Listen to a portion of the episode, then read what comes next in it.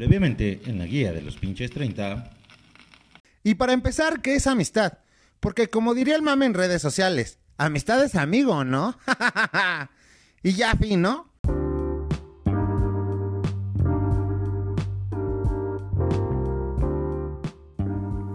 Hola, ¿qué tal? Bienvenidos a una emisión más de la guía de los pinches 30. ¿Qué tal nuestra intro? Espero les haya gustado.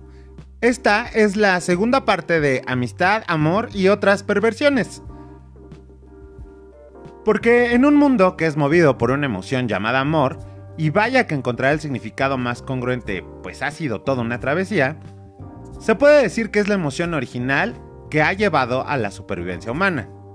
Y, y tal cual fuera sacado de una película sci-fi de cualquier era, es la emoción que hasta las máquinas llegarán a sentir en un futuro no tan lejano. Hablemos un poco de esta palabra que contiene cuatro letras, pero pesa más que cualquier objeto tangible en el universo. Claro, porque hay otras formas de vida aparte de la nuestra.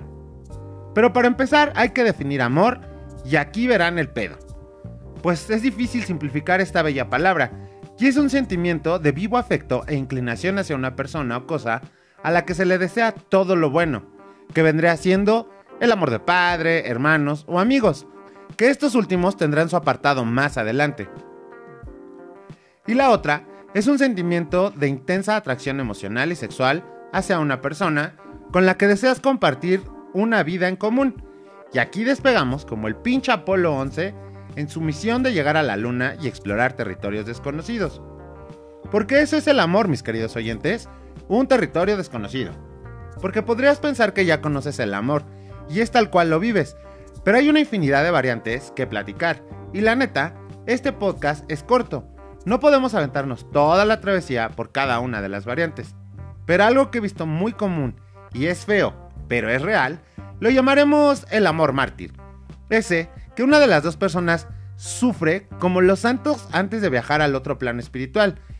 Y por más curioso que parezca, es el más común y el más usado.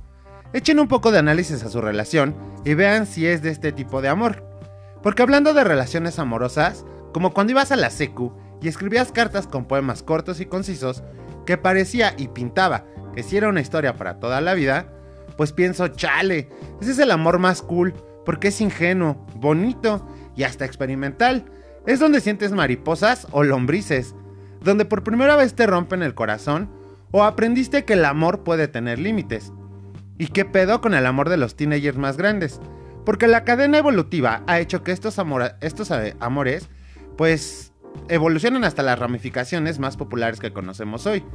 Tales como el amor libre, los amores tóxicos, los amores reales, los complementarios y hasta el poliamor. Porque aquí el llama y coge, pues no, no funciona, no es una relación amorosa. Y la neta, pues ya hemos hablado mucho de tóxico. Y si esperan otra vuelta de este tema, pues en este episodio les fallo. Mejor hablemos de otra variante, que es el amor libre. Ese que te deja ser tú en todo momento, el que no condiciona, el que te hace sentirte en tu lugar feliz en cualquier lugar, el que como su nombre lo dice no hay ataduras porque es libre. Los reales, que a mi parecer, pues, son los que más me gustan, porque no son cuentos de hadas ni miel sobre hojuelas. Porque estos amores son los que duran machín, porque se encuentran fallas y virtudes mutuamente, se ayudan a lograr metas nuevas y dejan de complicarse por cosas banales, tales como los likes en redes sociales. Este es un amor inteligente, porque es real. Y también están los amores complementarios, que si bien son una forma de amor poco convencional, sí existen. Son aquellos que no necesitan verse continuamente, pero se hacen más potentes con los lazos que tienen. Son aquellos que si bien lo monetario no lo es todo, les ayuda a complementarse el uno al otro. Ojo, esto no es conveniencia. Usualmente son personas con mismos niveles en todos los ámbitos. Y el más nuevo es el poliamor. ¡Uy! A su pinche madre. Poli y amor juntos suena bastante descabellado, porque su forma de amar es más grande y está bien chingón porque no quieren limitar la forma en que pueden relacionarse de una forma amorosa con una persona y permiten que alguien más llegue a su cadena amorosa. Y porque leyendo del poliamor salió en algún texto la palabra perversiones, pues sea aquí una forma fácil y digerible de su significado, que es inclinación antinatural en los instintos o el comportamiento. Y chale, eso suena el choro de señora católica del periodo arcaico. Y hay algo muy curioso en esta palabra. Es tan fuerte que engloba hasta el gusto por las fotos de pies, esas que son bien vendidas en el OnlyFans, y otras que la neta, pues sí están muy pesadas para este podcast. Porque si bien en las perversiones puede entrar el famoso amigo Chapulín, también entra el novio que le gusta sucumbir a las bajas pasiones y el deseo con calcetas blancas. O que su amada no se quite los tacones, que usualmente suelen ser rojos.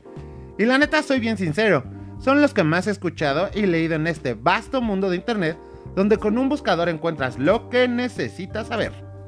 Pero bajemos esta emisión de tono, o lo intentaremos, porque hay algo que quiero retomar en este momento, y es el amor de amigos.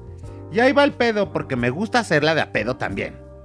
Queridos amigos de todos, no sean mamones con el gastado cliché de No mames, güey, la gente cambia cuando tiene una relación.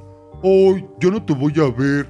Nuestro tiempo será limitado. Porque aquí radica la vitalidad en toda interacción humana.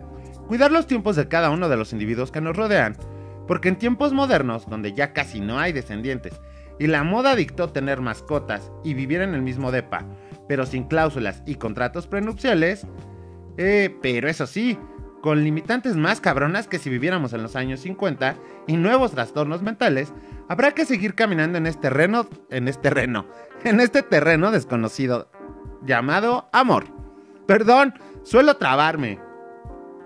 Y como dicen en Plaza Sésamo, ya regresamos para decir adiós. Pero eso sí, aquí mis chulas recomendaciones. Recuerden darle 5 estrellas a este, su podcast favorito, y seguirme en Instagram.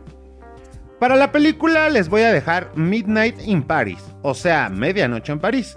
Una película chula, es una joya, romántica y nostálgica, pero bien chingona.